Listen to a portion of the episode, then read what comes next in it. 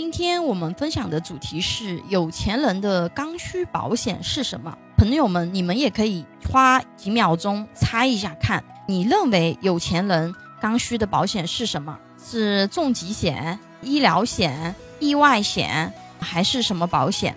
答案可能跟大家想的不太一样，像重疾险啊。医疗险啊、意外险啊这些基础保障不一定是有钱人的刚需啊，因为为什么呢？比如说像重疾险这种产品，对于普通家庭来说，收入损失这个环节是很重要的，因为普通的上班族手停口停。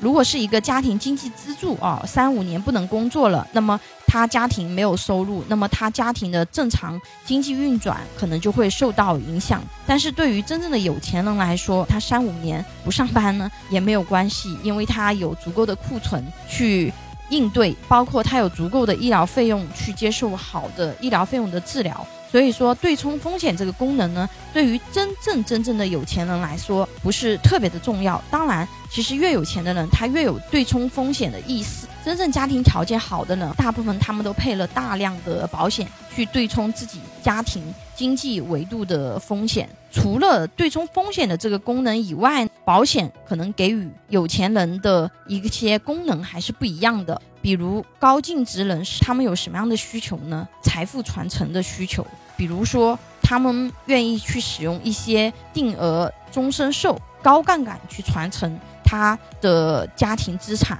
我们有一个案例，一个四十五岁的女性，她选择二十年的交费期，一年呢就是交二十万左右。交完一年保费以后，她就锁定了一个一千万的财富传承的杠杆。定额终身寿呢，它这个杠杆是比较高的，包括有钱人他担心什么问题呢？隔离子女的婚姻风险，或者是隔离自己的婚姻风险。因为一旦婚姻发生变故，有一些钱的话混在一起，它其实是没有办法区分的。但是呢，我们保险的话呢，是有一些功能。可以去做这方面的规划。对于担心孩子挥霍的高净值家庭，还可以通过我们的保险信托去定制啊，设立他的家族信托去传承。比如一般的信托是一千万到三千万现金直接进入信托公司，但是如果是通过定额终身寿险。去对接，它这个门槛就降得很低了。就比如说前面说那个案例，二十万，他就锁定了一千万的这样的一个杠杆，门槛就降了很多了。包括像我们有一些客户，他是高净值人士，但是呢，他会给自己花一千万去买一个养老年金。有的人他会不理解，像这种条件的家庭，他钱恐怕一辈子都花不完，为什么还要去规划养老年金？其实，不管是普通家庭啊，还是有钱家庭，趋利避害呢，都是人性。在你年富力强的时候，你有能力去掌管你的财富，去配置你的资产。但是到我们人生后半程的时候，包括现在有很多疾病，对吧？谁也不知道到那个时候自己会不会因为疾病造成。自己的行为能力下降，比如说老年痴呆。如果说你有一份养老年金，无论你的状态是怎么样的，只要你存活着，你每个月你的银行卡就能够收到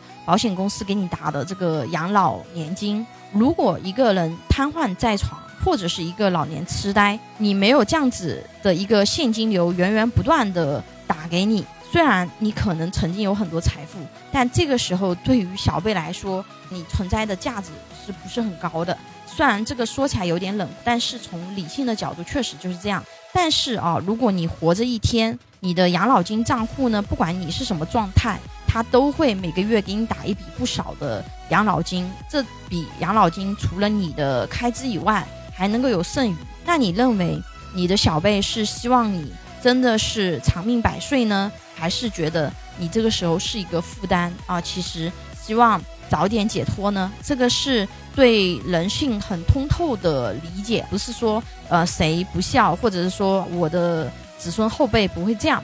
久病床前无孝子啊，这个是很理性的人性。这是为什么有很多财富到达一定阶段的人，他还是会去规划养老年金的原因。这是给自己规划养老最后的退路。